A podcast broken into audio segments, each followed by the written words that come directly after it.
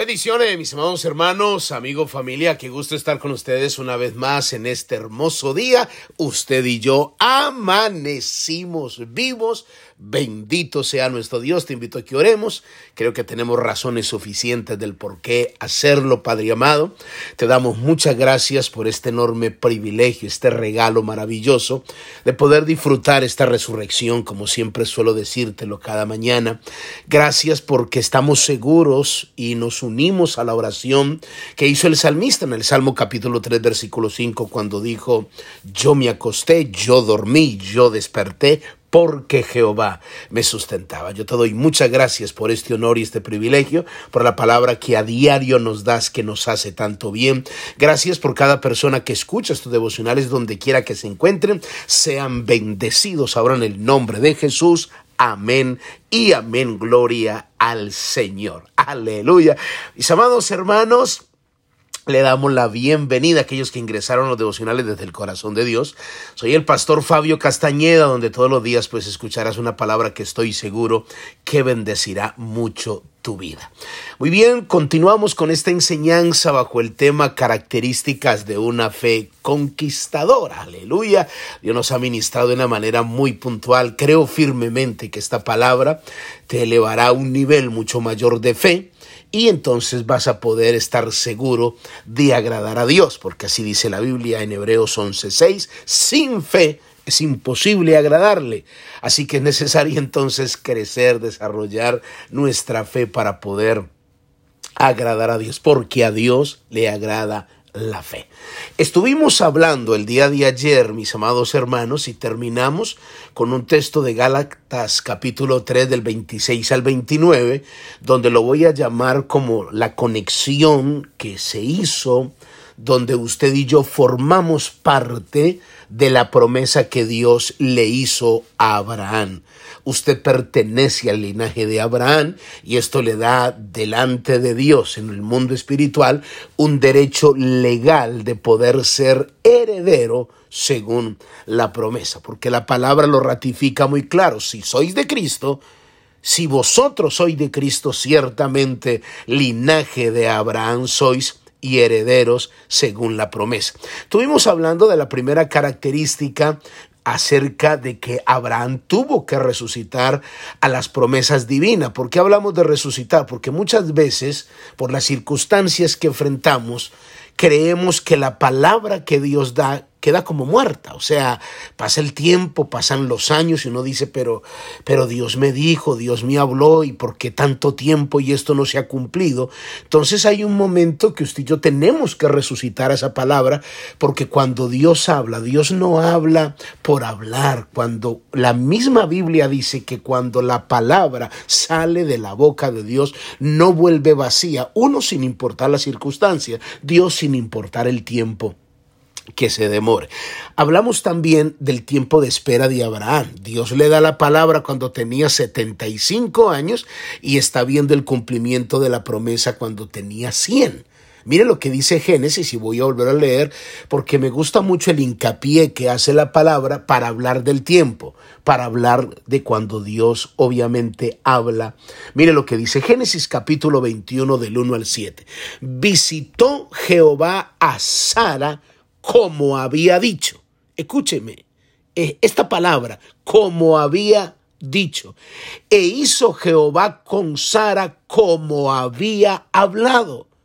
Y Sara concibió y dio a Abraham su hijo en su vejez en el tiempo que Dios le había dicho. Y llamó a Abraham el nombre de su hijo que le nació, que le dio a luz Sara, Isaac y circuncidó a Abraham a su hijo Isaac de ocho días, como Dios le había mandado. Y era Abraham de cien años cuando nació Isaac. Entonces dijo Sara, Dios me ha hecho reír y cualquiera que le oyere se reirá conmigo. Y añadió, ¿quién dijera que Abraham, quién dijera a Abraham que Sara habría de mamar a hijos? Había de mamar a hijos, pues le ha dado un hijo en su vejez. Escucha esto, porque es que a veces hay cosas que Dios desata sobre nuestra vida que las creemos que pueden causar risa. Note el hincapié que hace la palabra en las palabras en las cuales yo profundicé un poco, cuando dice, y se cumplió la promesa como había dicho, como se había hablado, pero en el tiempo de Dios. ¿Qué nos revela esto a nosotros? Que las cosas siempre se harán en el tiempo de Dios obviamente basado en su propósito, no basado en mis caprichos, ni en mis berrinches, ni en mis ideas, y por qué se demora tanto esto, y por qué yo no he recibido respuesta de Dios, porque hay un tiempo señalado, porque Dios siempre se va a mover bajo su propósito, es lo que tenemos que entender, bajo su propósito. Entonces nosotros lo que tenemos que hacer es creer, desarrollar en ese tiempo de espera nuestra fe, confiando que si estás seguro que fue Dios quien te habló, entonces esa palabra se va a cumplir en el tiempo señalado. Recuerde lo que dice, visitó Jehová Sara como había dicho Jehová dice, como había dicho, e hizo Jehová con Sara como había hablado. Y Sara llegó el momento que concibió y le dio un hijo a Abraham aún en la vejez, en el tiempo que Dios había dicho. Es muy importante entender esto. ¿Por qué? Porque a lo mejor llevas tiempo esperando. A lo mejor se te dio una palabra y entonces estás completamente desanimado. No, no, no, todo tiene su tiempo en el tiempo de Dios. Y te voy a mostrar otro pasaje de la escritura que el salmista David entendió perfectamente esta revelación que estoy tratando de enseñarte. El Salmo 119, el versículo 49 al 52, el salmista dice estas palabras. Acuérdate de la palabra dada a tu siervo. Ahí el salmista le está diciendo, Dios, tú me diste una palabra. Y quiero que tú la recuerdes. Pero mire lo que sigue diciendo el salmista. En la cual me has hecho esperar. Acuérdate de la palabra que me diste en la cual me has hecho esperar. ¿Qué nos revela esto? Que toda palabra dada por Dios siempre tiene un tiempo de espera. Cada que Dios te da una palabra profética siempre tiene un tiempo de espera. Entonces hay mucha gente que no entiende esto y comienza a reinar a destiempo. Comienza a autollamarse, comienza a acelerar las cosas y todavía no es tiempo. La Biblia dice que hay momentos en los cuales Dios nos, nos mete en su aljaba, como dice Isaías 49, estamos ahí porque el aljaba es donde se guardan las flechas, está como en la espalda, ahí está, estamos ahí para que, porque la saeta tiene que ser una saeta procesada para poder ser lanzada después. Y, entonces Dios nos guarda en su aljaba. Lo importante es que estamos en el plan de Dios, pero todavía no es nuestro tiempo. Pero a veces la gente, cuando se le da una palabra de parte de Dios o cree que Dios le habló, entonces se desespera y es que Dios me dijo y, y Dios me habló, entonces yo no me voy a sujetar a ningún hombre porque Dios me habló y me dijo que yo iba a ser pastor o que yo iba a ser evangelista, entonces me voy a ir a hacer las tarjetas y me voy a comprar un maletín y voy a, comenzar porque es que Dios... No, no, no, no. O sea, usted tiene a, a, David se le ungió como rey, pasaron 15 años.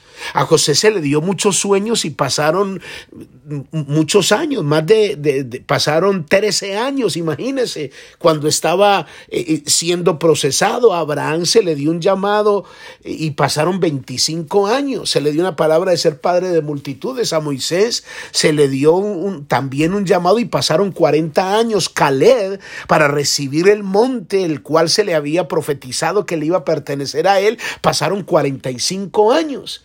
Entonces es entender que cuando Dios te da una palabra, uno, no importa el tiempo que se demore, la palabra se va a cumplir. Otra cosa que dice el salmista, en el Salmo 119, ella es mi consuelo en mi aflicción, porque tu dicho me ha vivificado. Ella es mi consuelo en el tiempo de la aflicción. Cuando, cuando recibes una palabra, esa palabra tiene la propiedad de reanimarte aún en medio de tus conflictos, aún en medio de tu dolor. Sabe, déjeme decirle, estos devocionales nacieron por una palabra que Dios le dio a mi esposa. Estos devocionales que están recorriendo el mundo entero fue por una palabra profética. La iglesia que estoy pastoreando junto con mi esposa aquí en Baytown, Texas, fue por una palabra profética. Yo estoy aquí en Estados Unidos, en Estados Unidos, por una palabra profética que se me dio y que yo las he creído, que, que las he creído con todo mi corazón. Yo estoy de tiempo completo financieramente por una palabra profética. O sea, tenemos que entender que Dios sigue hablando, Dios sigue hablando. Yo sé que ha habido mucho abuso y ha habido mucho mal manejo de las palabras que Dios da, pero Dios sigue hablando y nosotros tenemos, hay gente que viene con palabra pero de corazón, no una palabra que viene de parte de Dios. Entonces cuando tú estás seguro que fue Dios el que te habló, vas a pasar tu tiempo de, de, de, de, aflicción. Cuando yo llegué a Estados Unidos, porque la gente no, no, no, nadie sabe cómo es Estados Unidos hasta que no venga, y amo este país y, yo no estoy denigrando de mi país, pero cada uno pasa su proceso. Mi esposa pasó 14 meses llorando y me rogaba y me decía, por favor, vámonos de aquí. Vámonos, mi amor, vámonos, vámonos, vámonos. Yo no lo soporto más, vámonos, vamos. ¿Sabe cómo la sostuve yo? Y yo le dije, mami, ¿Cuál fue la palabra que Dios nos dio? Nadie sabe esto. ¿Qué fue lo que Dios nos dijo? Lo creímos con nuestro corazón, entonces vamos a... Es lo que dice el texto, ella es mi consuelo en mi aflicción. Mi esposa estaba afligida, yo estaba en mi desierto porque venía de pastorear, venía de pastorear en Colombia y llegar aquí a trabajar desde cero, eh, yo estaba de tiempo completo en Colombia y volver a comenzar aquí a trabajar en una compañía de noche y cualquier persona puede decir, mire el pastor Castañeda, en lo que quedó el ministerio de este hombre ahí, mejor dicho, empacando cajas en una compañía tarde de la noche por cuatro años en el desierto, orando, confiando, congregándome normalmente siendo ya no pastor sino oveja mientras el proceso, mientras el desierto, cómo me sostenía por la palabra. Lo que dijo el salmista, ella es mi consuelo en mi aflicción cuando siento desmayar, pienso en la palabra que se me dio y me vivifica. Él dice, porque tu dicho me ha vivificado. Es dar vida a lo inerte, a lo muerto, a lo que se está desanimando. La palabra dada por Dios trae vida tu vida. Yo no sé qué te ha dicho Dios, no sé qué palabra. Ahora es que a mí nunca me han profetizado, a mí nunca me han dicho, pues esta es la palabra profética para ti. Esto es lo que Dios te está hablando en este tiempo para que le creas, porque tú no necesitas que venga ningún hombre de ningún lugar. Lee la palabra. Lee la palabra y es la voz profética de Dios. Cree a lo que Dios dice y ten la plena seguridad que esa palabra será tu consuelo en el tiempo de tu aflicción. Padre, yo te doy gracias en esta hora por tu palabra. En el nombre de Jesús, amén y amén. Muy bien, mis amados hermanos, amigos, familia, cuídense mucho. Bendiciones. Bye bye.